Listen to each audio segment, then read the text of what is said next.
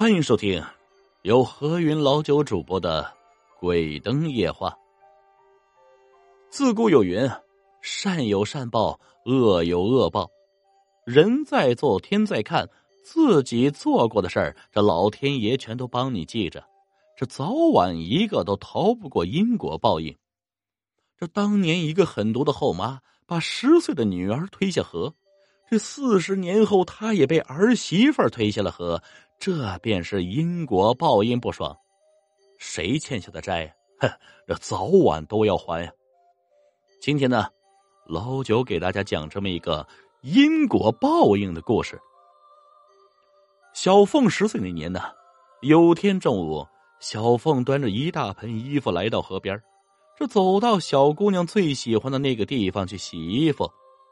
由于曾经啊，他跟他妈妈常常在这儿洗衣服，他又想起亲妈了。嗨，曾经呢，妈妈洗衣服的时候，他也跟在周围帮忙，时不时的挠挠妈妈，逗逗妈妈，母女俩那是有说有笑啊，觉得自己是天底下最幸福的女孩。但是好景不长啊，自从妈妈逝世之后，爸爸不管他。没了依托的小凤，平常日子跟个小叫花子没什么区别。这特别是后妈嫁过来之后，小凤更不好过了。后妈天天对她吹鼻子瞪眼，每天让小凤做饭、洗衣、下地干活、喂食牲口。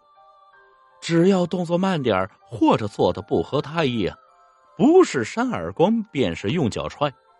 常常不让他吃饭，即便吃也是剩饭，这是吃了上顿没下顿小凤常常挨饿，每天晚上小凤躺在严寒的床上颤抖，又累又饿。她做梦总是梦见妈妈，泪水把被子打湿了。这假如妈妈在，那该多好啊！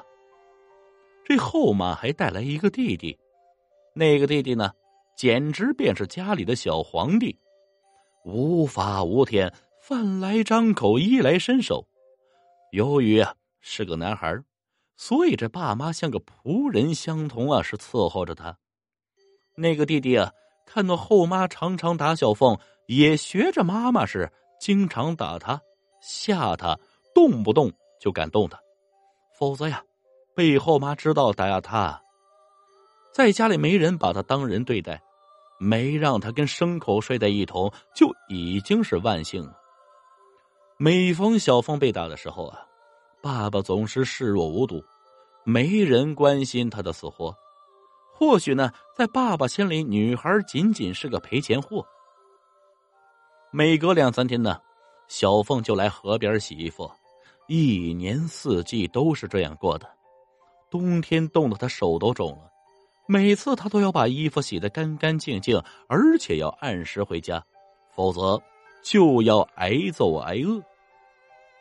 这天呢，小凤跟平常相同来到河边洗衣服，这突然后妈像是疯狗一样过来，手里拿着一包糖，把小凤吓得是四肢颤抖。后妈开口大骂呀：“你一个狗娘养的小贱货，好大的胆子！”老娘我管你吃管你喝，你还不满足？居然敢偷东西，这是你能吃的东西吗？你就只配吃猪食跟猪睡，每天白吃白喝，还敢偷东西？你是不想活了吗？怎么着？不行，去找你那贱货妈！这骂完就甩了小凤几个耳光呀，这打的小凤的脸都肿了。后妈觉得呀，不过瘾。这便一脚就把小凤给踹进了河里，小凤挣扎的喊救命，可是后妈仅仅是看了一眼就离开了。最终啊，小凤被淹死了。转眼四十年过去了，这爸爸呢十多年前生病逝世，后妈已经变成了青丝老太太，老公逝世留下不少债款，儿子儿媳妇对此很不满。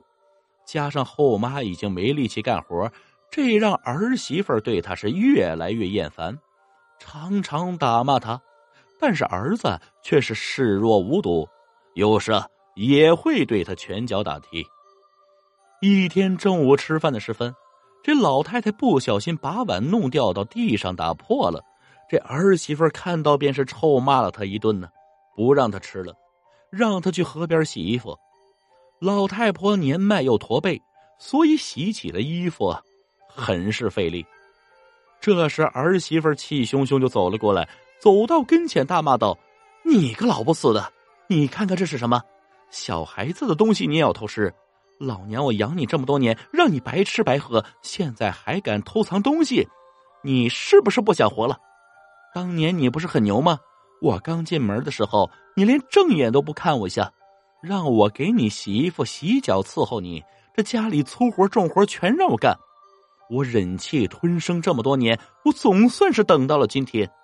现在落在我手里，你还逃得了吗？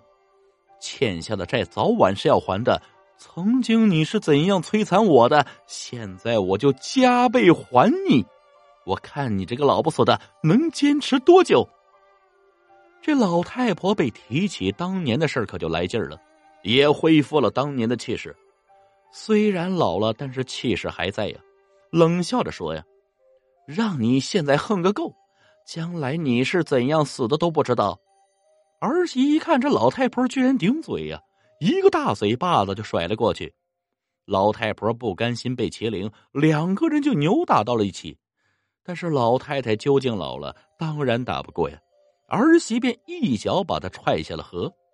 老太婆没力气，又不会游泳，这大声呼叫救命。可谁知道儿媳妇扭头就走。老太婆在河里不断的挣扎。她虽然觉得一幕很熟悉，这不便是当年他把小凤推下河的一幕吗？真是报应啊！恍惚好像听到了小凤的声音，这应该是小凤找他报仇来了。没过一会儿，老太太便被淹死了。可谓是善恶终有报，不是不报，时候未到。时候一到，立刻报到。